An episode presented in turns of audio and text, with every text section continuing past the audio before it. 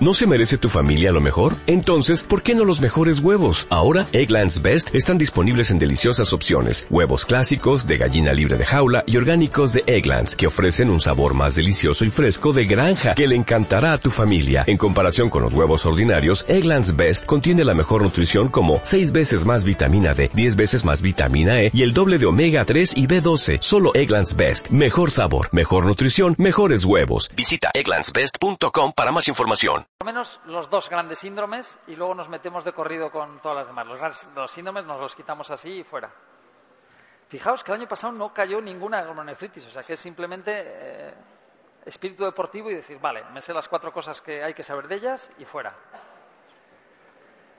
Síndrome nefrótico. Proteinuria mayor de 3,5 masiva. Porque pierdes la carga negativa y si solo es eso, como ocurre en cambios ni mínimos, la proteinuria es altamente selectiva, o porque aumenta el tamaño de los poros en el resto de los cuadros. Vale. Edema, periorbitario, maleolar, ascitis, hiperlipidemia, no tienes proteínas, el hígado quiere producir eh, lipoproteínas, cilindros grasos, cuerpos ovales, chulos, cruz de malta. Datos interesantes. Fenómenos tromboembólicos. Una de las complicaciones más importantes, especialmente en adultos.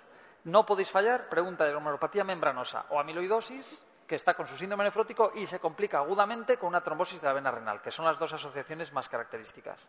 Esa es una posibilidad. Las infecciones son más frecuentes en los niños y era preantibiótica y tal. Tratamiento. Esto también es interesante. Acabamos de explicar que la proteinuria se controla con los inhibidores de la ECA y los ARA2. Cuando veamos ahora el síndrome nefrótico, la glomerulopatía membranosa y otras glomerulonefritis que no hay tratamiento, no hay tal, en todos ellos, si hay síndrome nefrótico, podrías dar los inhibidores de la ECA. Y cada vez se están probando más, porque es un síndrome nefrótico y lo que hago es controlar la proteinuria. Por tanto, muy importante, la proteinuria la voy a dominar con los fármacos de siempre, los IECA y los ARA. El edema, tratarlo con precaución, sería con los diuréticos del ASA, pero tratado eh, con prudencia. La trombosis, pues eh, parina, anticoagulantes, hiperlipidemia haces lo que puedes.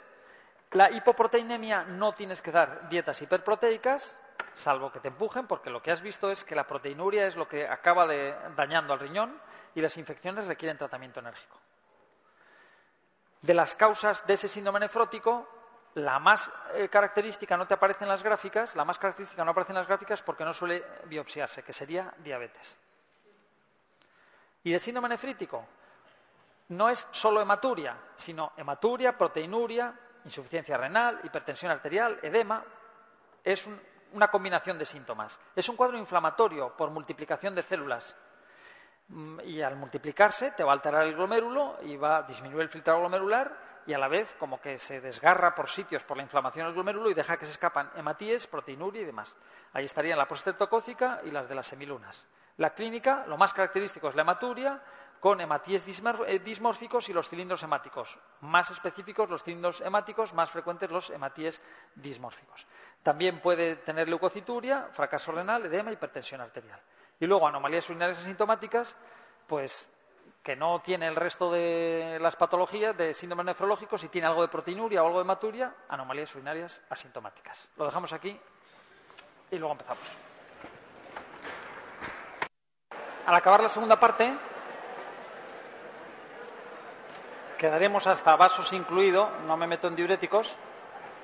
Al acabar la segunda parte, os pondré las imágenes de Inmuno para, que, para copiar los datos y alguna tontería.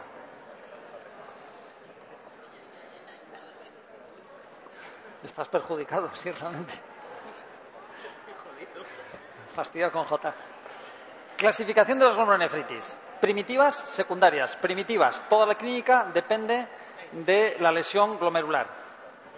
Agudas, que cursen con fracaso renal agudo más o menos, la postestreptocócica y las rápidamente progresivas, frente al resto. Nosotros tenemos que tener muy bien en la cabeza que la postestreptocócica y las rápidamente progresivas dan un síndrome nefrítico, que el Berger da sobre todo hematurias recidivantes y que el resto dan sobre todo síndrome nefrótico. La membrano proliferativa, membrano membranosa nefrótico, proliferativa, nefrítico, mezcla de las dos. Hipocomplementemia. Proliferativas eh, postestreptocócicas, otras posinfecciosas, membranoproliferativas, lupus y quiroglulinemia, cursan con hipocomplementemia. Y la ateroembolia y el síndrome hemolítico urémico pueden presentar hipocomplementemia. La ateroembolia eh, con esa reacción inmunológica que se iba produciendo después de atascar. Y de esa hipocomplementemia recordábamos del complemento que C3 tenía que partirse en C3A y C3B por una C3 convertasa o bien de la vía clásica o de la vía alternativa. De la vía clásica era por inmunocomplejos, IgG1, G2, G3 o IgM, que se unían, eh, que dejaban libre el sobaquillo cuando se unían al antígeno, C1Q uniéndose al inmunocomplejo. Se había descrito una vía nueva, que era la vía de las lectinas, que era como C1Q y se unía a la manosa de, a las manos del germen. Eh, lectina binding manosa, lectina fijadora de la manosa que tiene en la superficie los patógenos y que era más o menos como la clásica. C4 y C2 eran de la clásica y factor B, sin embargo, era de la vía alternativa que ah, iba a retroalimentar todo el ciclo y se acababa formando el complejo de ataque a membrana que perforaba la membrana y lo mataba. Bien, pues aquí unas van a consumir C4 C2 será por activación de la vía clásica y otras, sin embargo, factor B será activación por la vía alternativa que se presenten con rasgos nefríticos, inflamación. Dos, las posestreptocócicas y las rápidamente progresivas. Vamos a por la posestreptocócica. Cepa M nefritógena de estreptococo beta hemolítico del grupo A de una infección de piel o de faringe. Más frecuente la de faringe, pero cuando se produce el limpético con más frecuencia se asocia a lesión glomerular. Como es una reacción inmunológica, tiene que pasar un periodo de latencia imprescindible que no puede faltar, que es superior a la semana en las faringoamigdalares, superior a las dos, tres semanas en las formas cutáneas. Y tras eso aparece el cuadro. El chaval aparece, ya puede haberse curado del impético, pero aparece con el edema periorbitario y hipertensión arterial. En orina, ¿qué vamos a encontrar? Un fracaso renal agudo, oligúrico, con excreción fraccional de sodio menor de 1, a pesar de ser un fracaso en agudo intrínseco, era una de las excepciones, con macrohematuria, con hematíes dismórficos y los cilindros hemáticos, menos frecuentes pero más específicos que eh, los acantocitos, que las dismorfias eritrocitarias. Una proteinuria glomerular a cargo de la albúmina, que es importante sin llegar a ser de rango nefrótico. En sangre vamos a ver la hipocomplementemia transitoria por consumo de vía alternativa y va a tener positivos los anticuerpos contra los exoenzimas que escupe el estreptococo beta hemolítico, antiDNSA y el ASLO. El ASLO, sin embargo, nos puede faltar eh, en las formas cutáneas. No suele necesitar biopsia. Si hiciéramos una biopsia, encontraríamos en el microscopio óptico proliferación es un cuadro proliferativo difuso que afecta a más del 50% de los glomérulos endocapilar, del penacho endocapilar. Proliferación endocapilar difusa. En la inmunofluorescencia veremos los, depósitos granulares y en el microscopio electrónico veremos los humps o jorobas subepiteliales entre la célula epitelial y la membrana basal, la multiplicación de células y el resto de las características que hemos estado describiendo. Habitualmente, curación completa, o en pronóstico, no requiere nada. Hay veces que tiene formas mm, más severas que llevan a muerte, cronicidad o formación de semilunas, glomeruloflitis rápidamente progresiva. Glomeruloflitis, eh, el tratamiento es sintomático, solamente mantienes los antibióticos si perdura el impétigo. Glomeruloflitis rápidamente progresiva, proliferativa extracapilar, con semilunas subaguda o maligna. Es un cuadro de insuficiencia renal que, como no sabíamos a qué se debía, hemos hecho biopsia y hemos encontrado las semilunas extensas. Puede aparecer de nuevo o complicando otras muchas glomerulopatías. En el microscopio óptico veremos la semiluna, que es una proliferación extracapilar de las células epiteliales de la cápsula de Bowman frente a la anterior, que era endocapilar. Empieza rompiéndose la membrana basal, sale fibrinógeno, estimula a las células y se produce la semiluna. Cuando se rompe la membrana basal de la cápsula de Bowman, estas se fibrosan, se fibrosan y dejan de ser susceptibles a tratamiento. En la inmunofluorescencia, tres patrones, paucinmune, granular o lineal, eh, que nos va a servir para la clasificación y para el tratamiento posterior. Lineal del Goodbuster, granular de todas las formas granulares y paucinmune de las formas similares a las vasculitis. El diagnóstico tiene que ser rápido y tratamiento inmediato para que no pierdas el riñón. El gol estándar sigue siendo la biopsia, pero hay tres marcadores, los anticuerpos antimembrana basal, el complemento y los ANCA, especialmente esos anticuerpos antimembrana basal y los ANCA, que si son positivos, ante la sospecha clínica, si son positivos, inicias tratamiento antes de obtener los datos de la biopsia. Los tres bloques, enfermedad antimembrana basal, paucinmune, y por inmunocomplejos. Si te ha salido positivo, metes el tratamiento. Anticuerpos antimembrana basal se coincidirán con los eh, con la inmunofluorescencia lineal, los ANCA con las formas pauciinmune y la hipocomplementemia se puede presentar en formas granulares, aunque puede haber formas granulares sin hipocomplementemia. El, bloque de enfermedades, Goodpaster, anticuerpos antimembrana basal, las formas de las vasculitis, el PAM, el Wegener y el Chus Strauss serían las pauciinmunes y las hipocomplementémicas que ya sabéis, pues por inmunocomplejos y otras que normalmente no son tan frecuentes, salvo el Schoenle-Enoch, que no suelen cursar con hipocomplementemia. Tratamiento. Las formas más agresivas y más severas son las eh, que se deben a enfermedad antimembrana basal y las paucimunes, las que tienen anticuerpos y los ANCA. Requieren tratamiento agresivo con esteroides y citotóxicos. En, la enfermedad antimembrana basal, además, añades la plasmaféresis. Por inmunocomplejos suelen ser más leves, pero no siempre. Por ejemplo, el lupus tipo 4 es severo y también requiere el cañonazo de esteroides y citotóxicos, aunque en vez de citotóxicos se está empleando el micofenolato, como veremos luego con el lupus. Todas estas, cada una en su bloque. Hematuria glomerular asintomática. Las dos más importantes, el Berger y la enfermedad de la membrana basal fina. El Alpor es más severo y tal. Nefropatía, pero mucho menos frecuente. Nefropatía IgA, enfermedad de Berger.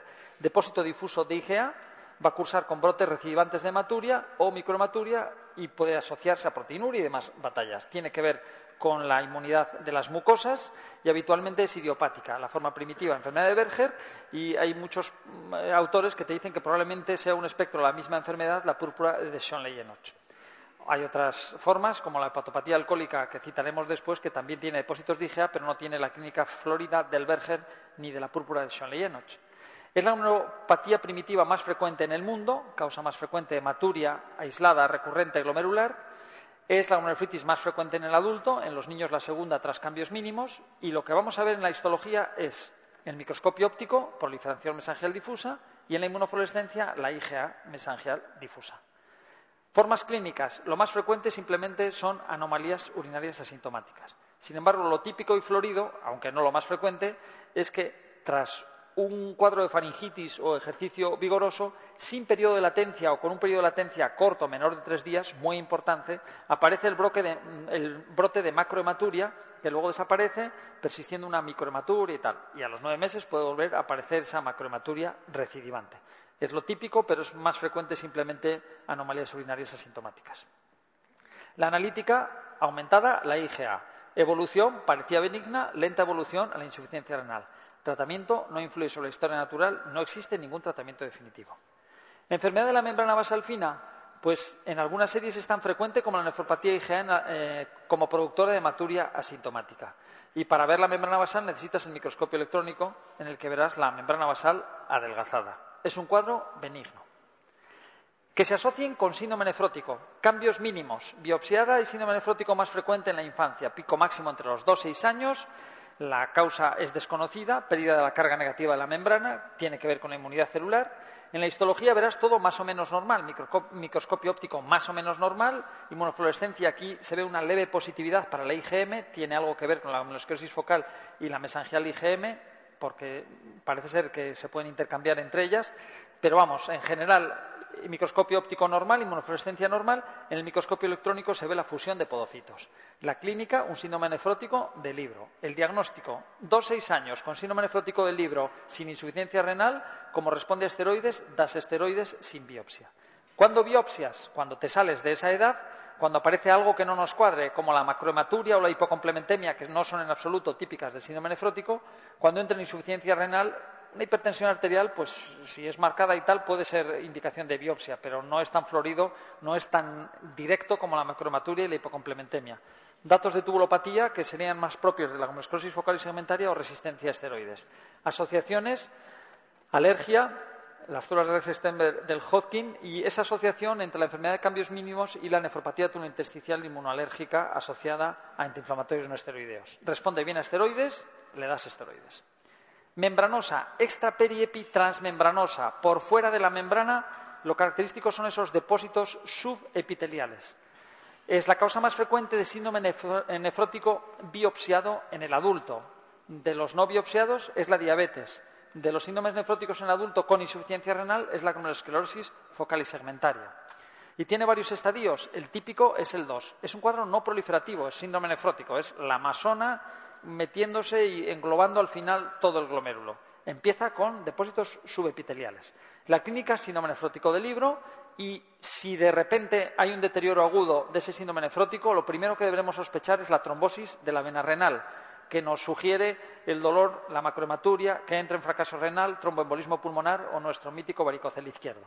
Se asocia sales de oro, penicilamina y captopril, la hepatitis B más que la C, la sífilis, tumores sólidos y la artritis reumatoide, aunque la artritis reumatoide produce síndrome nefrótico mucho más frecuente por las sales de oro y penicilamina de su tratamiento y por la amiloidosis que por su asociación directa con la glomerulopatía membranosa. El lupus tipo 5 se asocia a una glomerulopatía membranosa. Esta sería el treponema pálido de la sífilis. La evolución pues como no responde a esteroides y la mayoría tiene hasta un 40% benigno, un 20-40% con remisiones constantes y demás, pues no hagas nada y solo los casos severos los tratas. Como síndrome nefrótico que es, podrás darles IECAS, aunque no está aquí metido en el tratamiento. O sea, tú ante un síndrome nefrótico con proteinuria, esa proteinuria la puedes intentar dominar con los IECAS. Glomerulosclerosis focal y segmentaria. La lesión patognomónica es una esclerosis de un segmento del glomérulo y que afecta a menos del 50% de los glomérulos. Causa más frecuente el síndrome nefrótico resistente a esteroides en la infancia. Tiene dos picos, uno en la infancia para hacer diagnóstico diferencial con cambios mínimos y otro en el adulto para hacer diagnóstico diferencial con la membranosa. Tiene que ver probabledamente con la hiperfiltración y lo que encontraremos es una glomerulosclerosis focal porque afecta a menos del 50% de los glomérulos, normalmente los juxtamedulares, los que están junto a la médula y que se nos pueden escapar en una biopsia, porque no es profunda la biopsia y has pescado solo los glomérulos de la corteza. Y eh, hemos dicho glomerulosclerosis focal y segmentaria, porque se afecta un segmento del glomérulo y no todo el glomérulo, que sería global. Y aquí veis el segmento que está dañado, que en la inmunofluorescencia se ve positividad solo en un segmento del glomérulo focal y segmentaria se asocia a lesiones tubulointestinales y la inmunofluorescencia pues se ve también esa lesión eh, focal y segmentaria. Eh, positividad IgM y tal, me importa menos. La clínica síndrome nefrótico del libro, pero en este caso con un poco más guarrete, sin llegar a ser una membrana proliferativa, mayor hipertensión arterial, mayor microhematuria, puede eh, mm, presentar datos de anomalías tubulares. ¿A qué se asocia? Asida, heroína. La glomerulosclerosis de la diabetes puede ser parecida a esta glomerulosclerosis focal y segmentaria, cambios mínimos, obesidad, el intercambio entre cambios mínimos, glomerulosclerosis focal y segmentaria y la mesangial IgM, el SIDA, radiación, la diabetes, trepanocitosis, heroína, la nefropatía por reflujo. La evolución, progresión e insuficiencia renal. Causa más frecuente síndrome nefrótico en el adulto con insuficiencia renal, glomerulosclerosis focal y segmentaria. Membrano proliferativo, membrano de membranosa de síndrome nefrótico, proliferativa de multiplicación de síndrome nefrítico. Causa más frecuente de nefritis crónica en niños mayores y adultos jóvenes. Y tenemos la tipo 1, que vemos una proliferación, multiplicación de las células y se ha metido la matriz también entre la célula endotelial y la membrana basal, dando una imagen en doble contorno, depósitos subendoteliales y tal en la tipo 2 de los depósitos densos, los depósitos se han metido dentro de la membrana basal, además de también tener multiplicación de las células, proliferación, aunque de menor intensidad que la tipo 1. Curiosamente, esta tiene depósitos aislados de C3 en la inmunofluorescencia, sin tener nada más. Ya sabemos que se asocia al factor C3 nefrítico y que tiene que ver todo con el complemento. Por eso nos cuadra que solamente haya depósitos aislados de C3 en torno a la membrana basal. La clínica va a ser mezcla de nefrótico y de nefrítico, síndrome nefrótico con sedimento anormal, con hematuria, leucocituria, incluso hasta cilindros hemáticos. La tipo 2 es más agresiva, mayor frecuencia de nefrítico, de semilunas y menor frecuencia de remisiones. Las dos son hipocomplementémicas, pero especialmente persistente en la tipo 2 porque tiene un factor C3 nefrítico que protege a la C3 convertasa de la vía alternativa, que no se degrada y te está rompiendo C3 en C3A y C3B y te quedas sin C3, hipocomplementemia persistente. Y esos fragmentos de C3 se depositan en la membrana basal y te dan positividad en la inmunofluorescencia.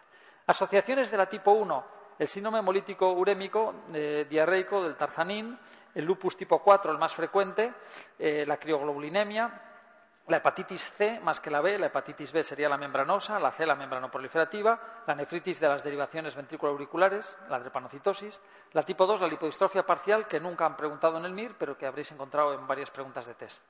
La evolución, pues que recidiva en el riñón trasplantado la 2, que es la de peor pronóstico y tal. Tratamiento, no se conoce ningún tratamiento eficaz. Existe una mesangial IgM, que ya hemos dicho los intercambios, cambios mínimos, glomerulosclerosis focal, mesangial IgM, pero no tiene más. Y la fibrilar inmunotactoide, su diagnóstico es por microscopio electrónico y son fibrillas que las ves en la fibrilar al azar y en la inmunotactoide organizadas, contacto. Y estos son las glomerulonefritis. Se pueden complicar más, pero yo creo ¿No te encantaría tener 100 dólares extra en tu bolsillo? Haz que un experto bilingüe de TurboTax declare tus impuestos para el 31 de marzo y obtén 100 dólares de vuelta al instante. Porque no importa cuáles hayan sido tus logros del año pasado, TurboTax hace que cuenten. Obtén 100 dólares de vuelta y tus impuestos con 100% de precisión. Solo con Intuit TurboTax. Debes declarar para el 31 de marzo. Crédito solo aplicable al costo de la presentación federal con TurboTax Full Service. Oferta sujeta a cambios o cancelación en cualquier momento.